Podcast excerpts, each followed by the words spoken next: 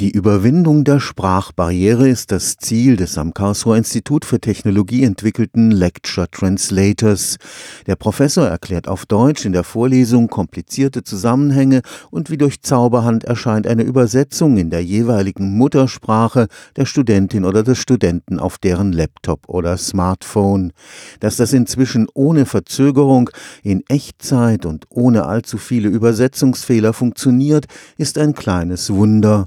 Inzwischen interessiert sich auch das Europäische Parlament dafür, wo die babylonische Sprachverwirrung bekanntlich am größten ist. Dabei haben sich die Macher des Lecture Translator die Aufgabe mit der Verwendung im Hörsaal von Universitäten nicht gerade einfach gemacht. Das ist vor allem, dass es eben eine Vorlesung ist und in so einer Vorlesung kommen eine ganze Menge Fachbegriffe vor. Und wenn die jetzt halt nicht irgendwie in den Trainingsdaten mal vorgekommen sind, dann hat das System relativ wenig Chance, da einen Fachbegriff richtig zu übersetzen und dann werden da schon mal interessante Wortschöpfungen oder Satzschöpfungen produziert, wenn halt der Dozent irgendeinen Fachbegriff benutzt und das System System einfach gar nicht kennt und dann stehen da halt völlig andere Wörter. Felix Schneider arbeitet am Institut für Anthropomatik und Robotik des KIT.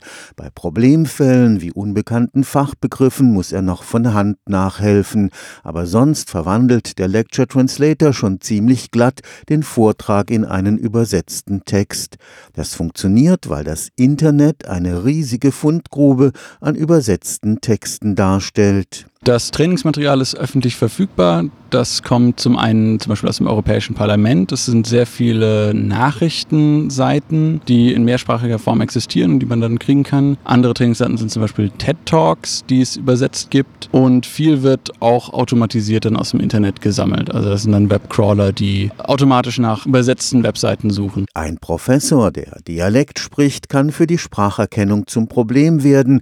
Vor allem aber muss die Aufnahmequalität stimmen. Wir sehen das häufiger, wenn das System eingesetzt wird. Die Audioqualität, die Aufnahmequalität ist ganz, ganz, ganz entscheidend. Das ist schon schwierig. Wir benutzen es ja in den Vorlesungssälen, wo es oft diese Umhängemikrofone gibt. Wenn dann der Sprecher zur Seite spricht, nicht ins Mikrofon reinspricht, dann hat die Spracherkennung keine Chance. Das sind häufigere Fehlerquellen als die Sprecher selbst. Die Zahl der verfügbaren Sprachen ist schon jetzt beeindruckend. Deutsch-Englisch ist unsere Hauptsprachrichtung. Wir haben insgesamt sechs Sprachen im Augenblick mit allen Richtungen dazwischen. Also wir haben Deutsch, Englisch, Französisch, Italienisch, Spanisch und Portugiesisch. Und im Augenblick in Entwicklung sind Chinesisch und Japanisch. Der Lecture Translator zeigt, wohin die Reise geht. In nicht allzu ferner Zukunft wird ein automatisches Übersetzungs- und Verschriftlichungsprogramm bei internationalen Konferenzen zur Grundausstattung gehören. Universitäten sind die Hauptabnehmer und nicht nur im KIT, sondern auch an anderen Universitäten. Ein anderer Abnehmer ist das Europäische Parlament, wo ja wirklich Vielsprachigkeit auch eine große Rolle spielt. Das heißt, da ist auch gerade da ist es wichtig, dass das System ganz viele unterschiedliche Sprachen kann. Und im Augenblick ist noch ein weiterer Auftraggeber von der Forschung her die Europäische Kommission und eine finanzielle Institution, die zu der Kommission gehört. Also wo auch jetzt sagen wir eine Konferenz stattfindet, wo Mitglieder aus 15 Staaten kommen, die 15 Sprachen sprechen. Die sind auch potenziell Abnehmer für so ein System. Stefan Fuchs, Karlsruher Institut für Technologie.